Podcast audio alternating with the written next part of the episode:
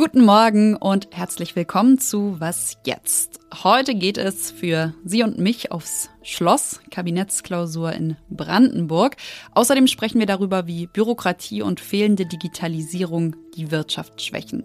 Es ist Dienstag, der 29. August. Ich bin Konstanze Keins und wir starten wie immer mit den kurzen Nachrichten. Ich bin Susanne Heer. Guten Morgen. Der Prozess gegen Ex-US-Präsident Donald Trump wegen Wahlverschwörung in Washington soll am 4. März 2024 beginnen. Das ist genau ein Tag vor dem sogenannten Super Tuesday. Am Super Tuesday finden in gleich mehreren US-Bundesstaaten Präsidentschaftsvorwahlen statt. Trumps Anwälte wollten den Anfang des Prozesses eigentlich bis 2026 hinauszögern. Trump hat nun angekündigt, dass er gegen den Termin Berufung einlegen will. Normalerweise sind Verhandlungstermine jedoch nicht anfechtbar. Bayerns Ministerpräsident Markus Söder ist mit den bisherigen Erklärungen seines Stellvertreters Hubert Aiwanger zu einem antisemitischen Flugblatt aus Schulzeiten nicht zufrieden. Deshalb hat er für heute Vormittag eine Sondersitzung des Koalitionsausschusses einberufen. Dort soll Aiwanger offene Fragen beantworten und persönlich Stellung beziehen. Redaktionsschluss für diesen Podcast ist 5 Uhr. Werbung. Wie geht es weiter mit der Europäischen Union? Präsidentschaftswahlen in den USA, EU-Parlamentswahlen, geopolitische Krisen und wirtschaftliche Schwierigkeiten. Wir suchen Lösungen für diese Herausforderungen. Am 19. und 20. März auf der digitalen Europakonferenz von Handelsblatt, Die Zeit, Tagesspiegel und Wirtschaftswoche. Über die Zukunft Europas sprechen wir mit Bundeskanzler Olaf Scholz, Wirtschaftsminister Robert Habeck und vielen mehr. Kostenlose Anmeldung unter europe20xx.de.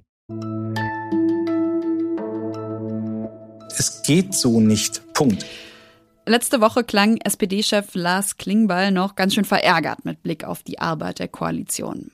Und ist ja auch was dran. Also die Ampelkoalition scheint nach der Sommerpause einfach dort angeknüpft zu haben, wo sie im Juli aufgehört hat, nämlich an Krisengespräche und Streitereien.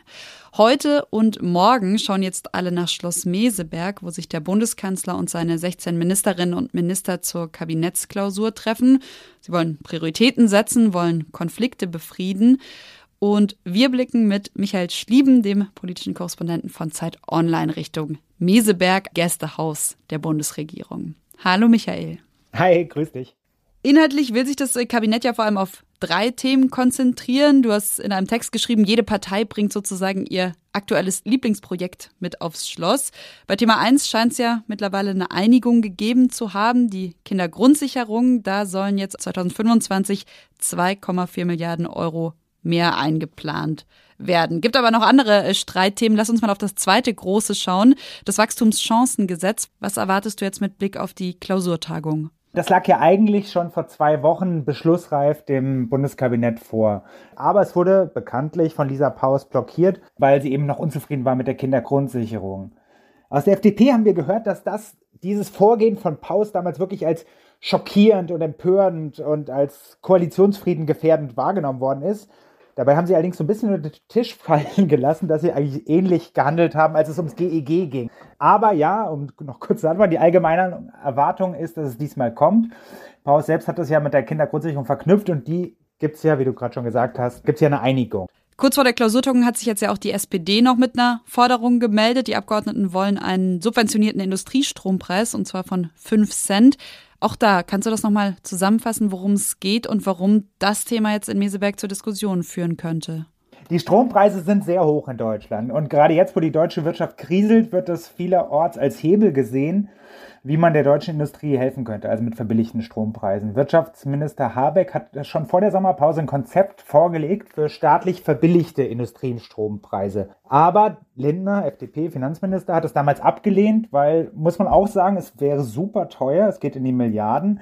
Und auch Olaf Scholz ist kein, kein großer Fan von diesem Projekt. Jetzt allerdings hat sich die SPD-Fraktion ebenfalls hinter diese Forderungen gestellt. Allerdings, das ist ein gewisser Clou an dieser Forderung jetzt, soll dieser Preisdeckel nicht allen Industrien zugutekommen, sondern vor allem jenen, die sich für die Transformation einsetzen und die dafür wichtig sind. Also für, hin zu mehr Klimafreundlichkeit. Deswegen auch der Name Transformationsstrompreis. Das finden die Grünen auch gut, haben sie schon signalisiert. Lindner bleibt noch verhalten. Er hat gerade im ZDF-Interview gesagt, dass er eher für Steuersenkungen auf Strom wäre. Also hier gibt es noch Verhandlungsbedarf. Was glaubst du dann? Würdest du sagen, so zwei Tage brandenburgische Landluft reichen am Schluss, um die Probleme, über die wir jetzt gesprochen haben, zu lösen? Also ich kann mir schon vorstellen, dass man Lösungen für die Konflikte findet, die derzeit im Raum stehen. Also zumindest, dass man Eckpunkte formuliert. Was noch kommt, ist der Megakonflikt im Hintergrund, nämlich die Haushaltsberatung, die bis November dauern werden.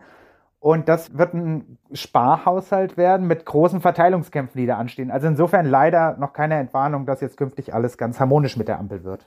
Und äh, du wirst ja auch vor Ort sein, wirst auch zum Schloss fahren.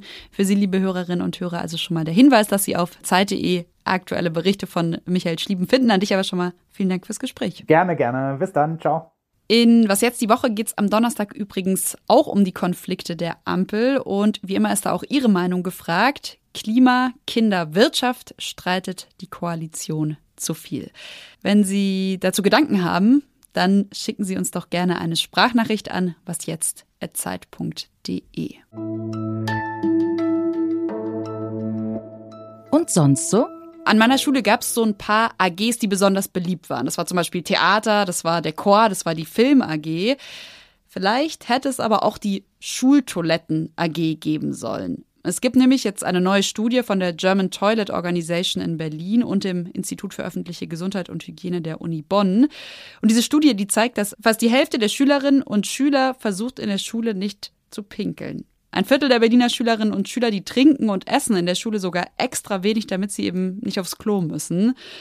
Die Gründe können Sie sich vielleicht denken, wenn Sie selbst schon mal auf einer Schultoilette waren. Gestank, fehlende Privatsphäre und oft auch kein Klopapier. Ja, und auch die Schulleitungen sind nicht so richtig zufrieden. 60 Prozent berichten nämlich, dass nicht alle Sanitäranlagen funktionieren. Und zwar auch, weil sie mutwillig kaputt gemacht werden. Die StudienautorInnen, die liefern in ihrer Untersuchung auch direkt einen Vorschlag mit, was man dagegen tun kann. Und zwar die Toiletten häufiger reinigen, denn das würde die Verschmutzung und den Vandalismus ein bisschen verringern. Eigentlich hatte die Corona-Pandemie den Verwaltungen zu einem Digitalisierungsschub, nenne ich es jetzt einfach mal, verholfen. Aber dann ging es nicht weiter. Ich mache das auch mal an einer konkreten Zahl fest. Es sollten nämlich bis Ende 2022 fast 600 Verwaltungsdienstleistungen digitalisiert sein. Naja, Stand jetzt sind es etwa 130. Das Problem ist, dass diese mangelnde Digitalisierung plus Bürokratie gerade auf eine ohnehin angeschlagene Wirtschaft treffen.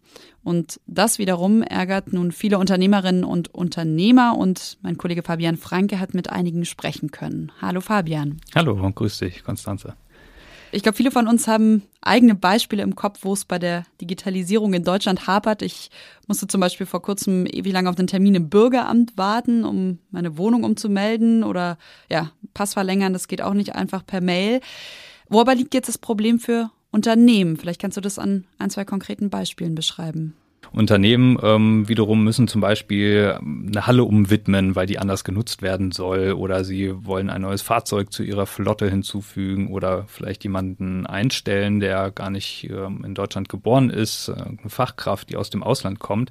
Das heißt, auch für Unternehmen gibt es ganz wichtige Kontakte mit der Verwaltung, die essentiell sind, damit die Unternehmen überhaupt wirtschaften können. Und warum ist das ausgerechnet jetzt, also in einer Zeit, in der die deutsche Wirtschaft ohnehin schwächelt, problematisch? Es gibt ja im Moment auch Unternehmen, die vielleicht expandieren wollen oder ähm, Personen, die Unternehmen gründen wollen, also ein kleines Einzelunternehmen zum Beispiel. Und wenn dieser Elan dann im Keim äh, erstickt wird, davor waren eben auch Verbände, verschlechtert sich diese Stimmung eigentlich noch mehr. Wir haben eben schon über die Klausurtagung in Meseberg gesprochen. Da möchte FDP-Justizminister Marco Buschmann auch was einbringen. Eckpunkte für ein neues, jetzt kommt ein sperriges Wort, für ein neues Bürokratieentlastungsgesetz. Kann man also sagen, ja, immerhin geht doch voran und die Unternehmen können sich vielleicht sogar ein bisschen entspannen? Entspannen ist, glaube ich, ähm, wäre zu früh gefreut, würde ich sagen. Gerade bei der Digitalisierung ist wirklich ein enormer Rückstand entstanden. Und so ist es auch bei dem Bürokratieentlastungsgesetz und darf auch mal abhängig, was dann genau drinstehen wird, wird es einfach noch eine Zeit dauern. Und diese Zeit ist natürlich verloren. Ich hatte es in der Anmoderation schon ganz kurz. Es sah ja zwischendurch schon mal ganz gut aus, was die Digitalisierung und Entbürokratisierung angeht. Dass eben während der Corona-Pandemie zum Beispiel Gewerbe per E-Mail angemeldet werden konnten oder auch, dass durch den Krieg in der Ukraine manche Genehmigungs- und Planungsverfahren teilweise viel, viel schneller abliefen als sonst. Warum ist dieser Digitalisierungsschub oder Entbürokratisierungsschub inzwischen doch wieder gestoppt? Es gab tatsächlich zu Beginn von Corona so etwas wie eine gewisse Informalität, die man sich getraut hat. Aber irgendwann nach einer Zeit muss das ja auch wieder institutionalisiert werden und rechtlich abgesichert werden. Vielen, vielen Dank für das Gespräch, Fabian. Ich danke dir, Konstanze. Schönen Tag noch.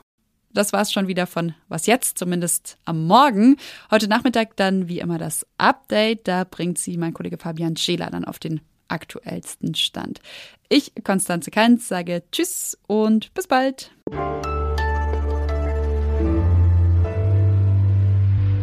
Ist gut und äh, das sage ich sehr gerne, dass du vor Ort bist. Ist ja auch gut, wenn die Leute wissen, wir sind überall.